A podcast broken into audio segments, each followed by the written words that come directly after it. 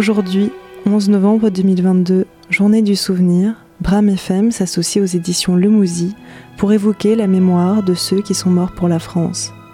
Une lecture et une proposition de Véronique Billard-Vergne. La Grande Guerre fut une hécatombe pour la France, et particulièrement pour la Corrèze, qui fut saignée de plus de 14 000 hommes, au moins. Les idéaux et les traditions provinciales y furent éprouvés, disait Robert Joudou dans la préface de l'ouvrage qui vous est présenté aujourd'hui.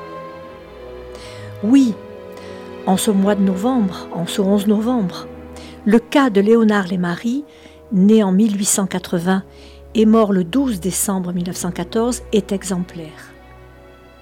Il est le sujet et le héros du numéro spécial des éditions Le Mouzy, rédigé par Gilles Quincy et Michel Agneau, paru en 2009. Il illustre une situation parmi d'autres, de soldats oubliés sur le monument de leur commune, oubliés ou pire encore, effacé de la liste des jeunes hommes sacrifiés.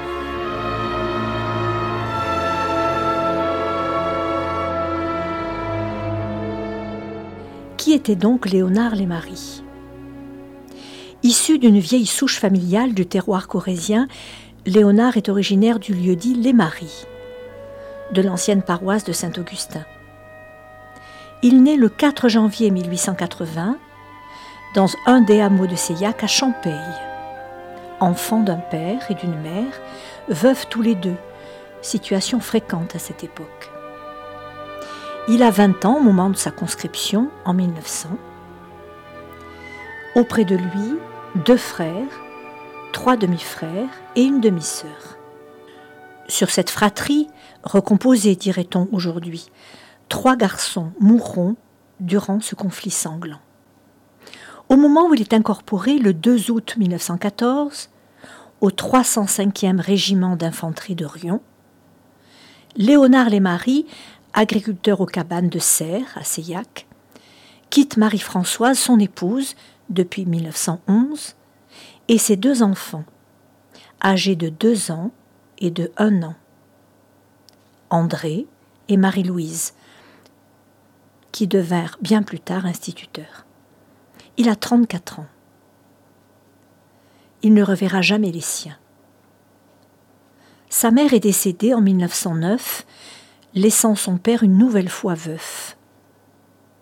Il mourra en 1915 l'année suivante.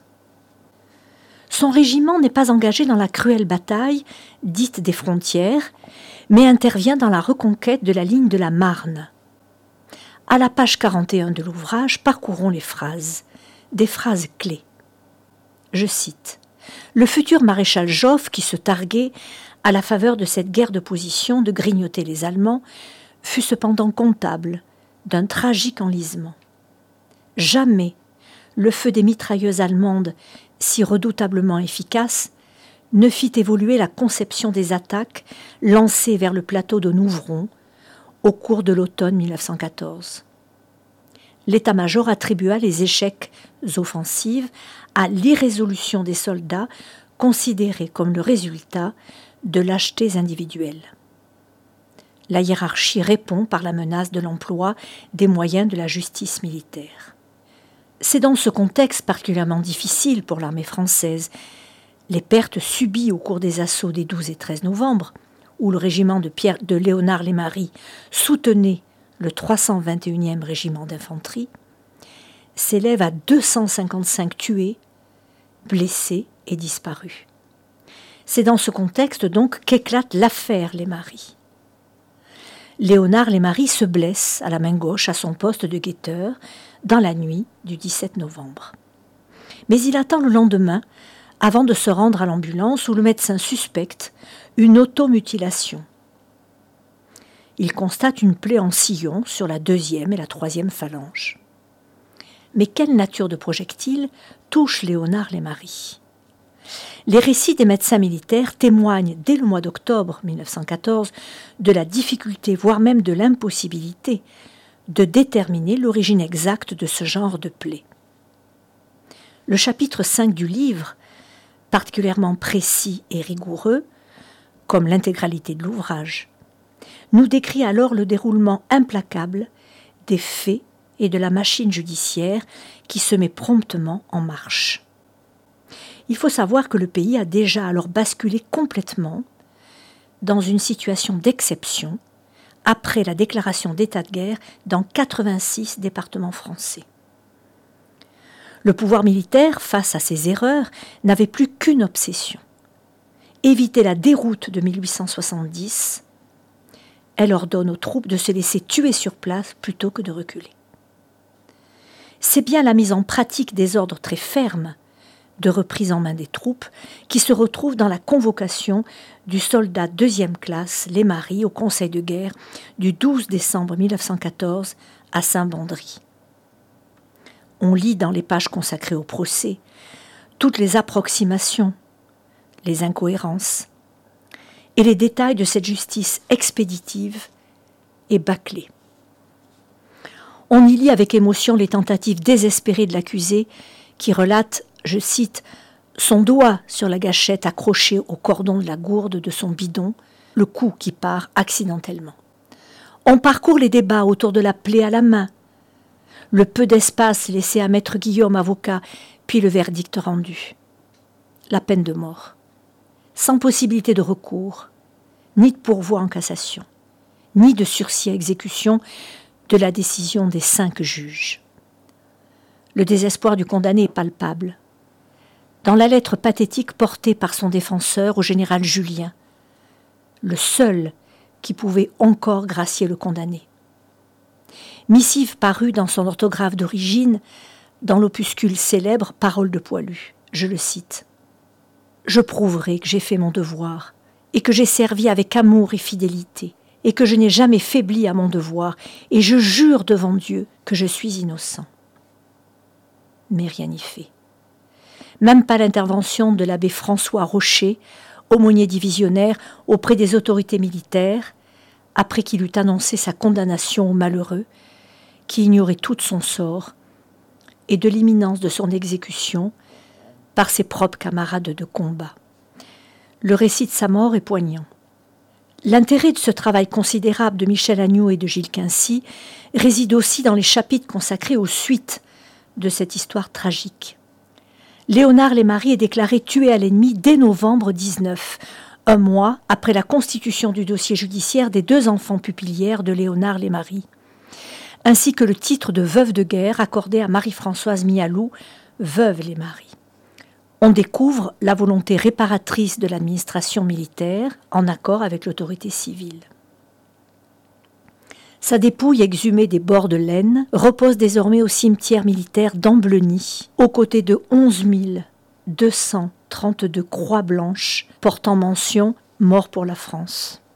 L'ouvrage souligne avec justesse que la stratégie de cette double compensation, pension et mention, devient le complément au refus juridique de toute réhabilitation. Mais la Ligue des droits de l'homme fut un des acteurs de l'évolution de la législation militaire avant même la fin du conflit. Quatre grands textes de loi rendent progressivement leur honneur aux victimes de ces erreurs judiciaires. En Corrèze, la section locale de cette même ligue et l'action de certains organes de presse s'en font le relais, mais sans mentionner, sauf exceptionnellement, le nom de Lémarie. Au plan national, la campagne de la Ligue des droits de l'homme et celle de la presse ne concernera en définitive qu'une soixantaine de réhabilitations sur 700 fusillés pour l'exemple. Réhabilitation refusée en 1921 pour Léonard Lémarie par la Cour d'appel de Limoges, refus confirmé en cassation en 1922. Il faudra attendre 1994 pour que le nom de Lémarie soit gravé pour la première fois sur une stèle commémorative à Fontenoy dans l'Aisne. Puis, le 12 décembre 2004, au cours d'un hommage solennel à Seillac, 90 ans jour pour jour après la mort de Léonard Lémarie. Mais c'est le 12 novembre 2008 que le nom de Léonard Lémarie est inscrit sur le monument aux morts de la commune de Seillac, au nord de Tulle, au cours d'une cérémonie officielle présidée par le préfet de la Corrèze, les élus locaux, et en présence des six petits-enfants, sept arrière-petits-enfants et quatorze arrière-arrière-petits-enfants du fusillé pour l'exemple. Le combat de Michel Agnew avait enfin trouvé son aboutissement. Pour terminer cette présentation de ce livre que nous vous invitons bien entendu à lire et à relire, laissons la parole à Léonard Lesmarie, qui déclare dans sa langue occitane, la seule qu'il connaissait, au moment où il allait être fusillé par ses camarades. Quand chez moi j'avais besoin d'argent, je choisissais au hasard des moutons dans ma bergerie pour aller les vendre à la foire. Ici, il fallait un exemple. C'est moi qui, au hasard, ai été choisi.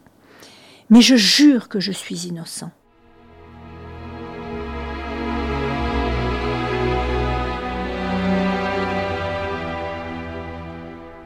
L'ouvrage Léonard Maris, un enfant de Seillac, fusillé pour l'exemple, est disponible, notamment dans toutes les bonnes librairies tulistes, mais aussi euh, dans les autres villes du département. Dans ces mêmes librairies euh, est disponible aussi le dernier numéro ordinaire 2022 de la revue donc Le Mousi, édité euh, plusieurs fois par an par la Société historique et régionaliste du Bas Limousin. Vous pouvez écrire aussi à lemousi.orange.fr ou téléphoner au besoin au 07 86 83 92 24. Bonne lecture.